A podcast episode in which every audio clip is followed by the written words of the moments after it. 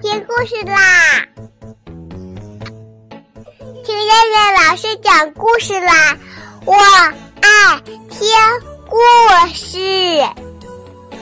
嗨，小朋友们，晚上好！我是东方爱婴融成中心的燕燕老师，又到了听燕燕老师讲故事的时候啦。现在，请小朋友们自己在床上躺好，我们一起听故事。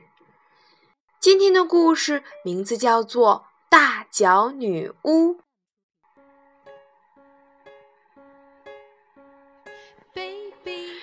大脚女巫有一双大大的脚，这双大脚不大好看，大脚女巫有点不满意。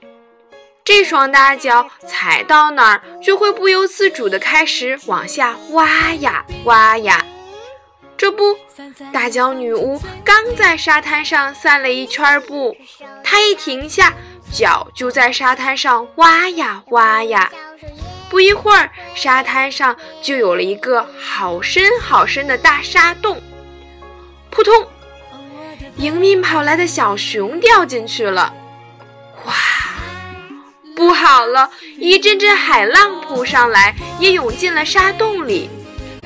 这一阵阵浪刚好淹没了沙洞里的小熊。救命啊！救命啊！呼天抢地的叫声把大脚女巫吓了一跳。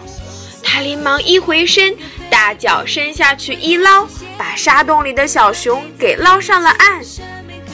浑身湿淋淋的小熊打了一个大喷嚏。小熊看了一眼大沙洞，赶紧跑开了，边跑边说：“这是一个多可怕的陷阱呀！”大脚女巫突然发现了她的一个新本领。咦，我的脚居然可以挖陷阱！你别跑呀，我还没跟你道歉呢！大脚女巫朝小熊追去。大脚女巫追到了山坡上。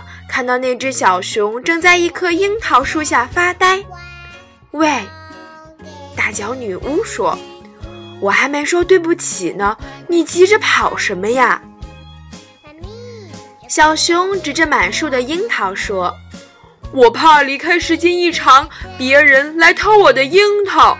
你看，我的樱桃全熟了。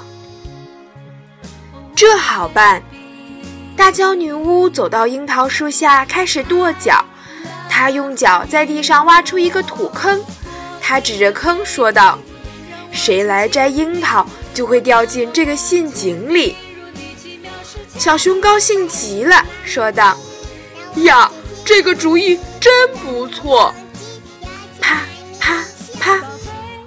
这个时候，樱桃树让大脚女巫的脚跺得浑身直抖。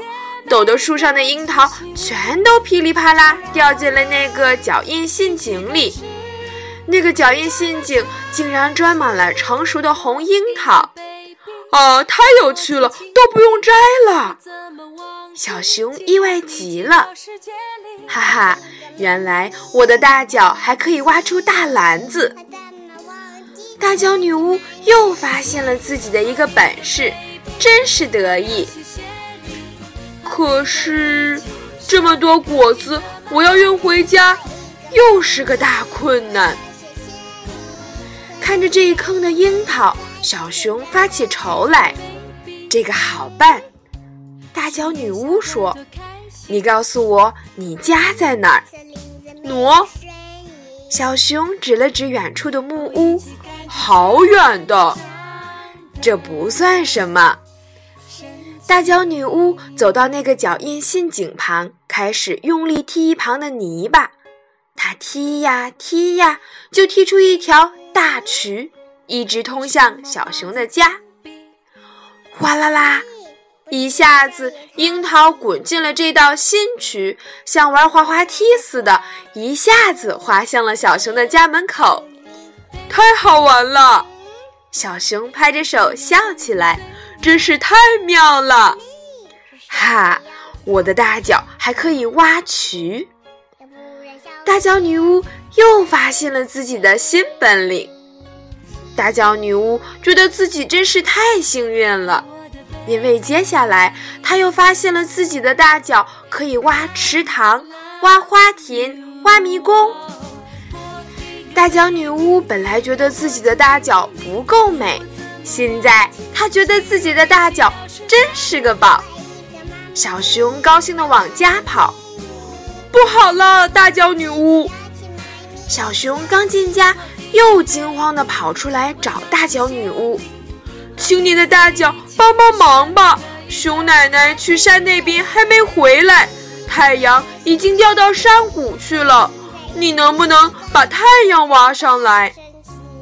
挖太阳？大脚女巫摇摇头，不行，太阳准会把我的脚丫烫伤的。求求你了，小熊说。奶奶眼睛不好，我怕她跌倒。嗯，有了，我可以去把月亮挖出来呀！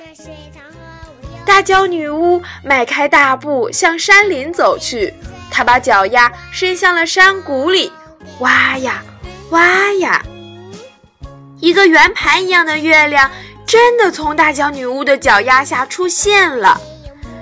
山林里的熊奶奶在月光的照耀下，看到了在路口等她的小熊，激动地跑过来。太谢谢你了，小熊对大脚女巫说：“你的大脚真是了不起，居然可以挖出月亮。”这个嘛，大脚女巫刚想谦虚一番，突然发现头顶的月亮。嗡的一下四散开来，原来她的大脚挖上来的不是月亮，而是一群闪着光的萤火虫。这一大群萤火虫聚成了一个大月亮，在空中转着圈儿，把一条条小路照得亮亮的。萤火虫月亮，小熊惊叫：“你挖出来的是萤火虫月亮呀！”哦，大脚女巫低下头一看，发现自己的脚上还停歇着几只萤火虫呢，她有点不好意思的笑了。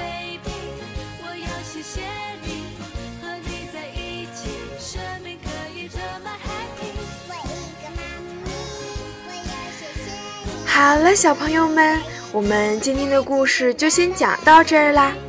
你知道今天是什么节日吗？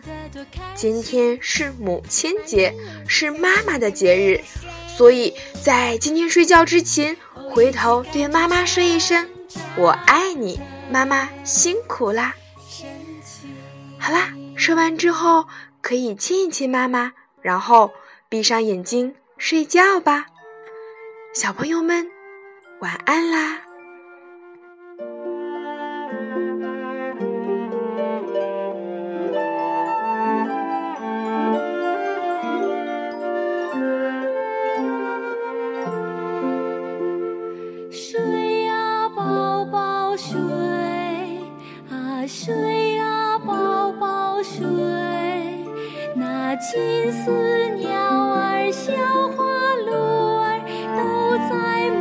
中陪着你睡呀，宝宝睡，睡呀，宝宝睡，啊睡呀，宝宝睡，那金丝鸟儿、小花鹿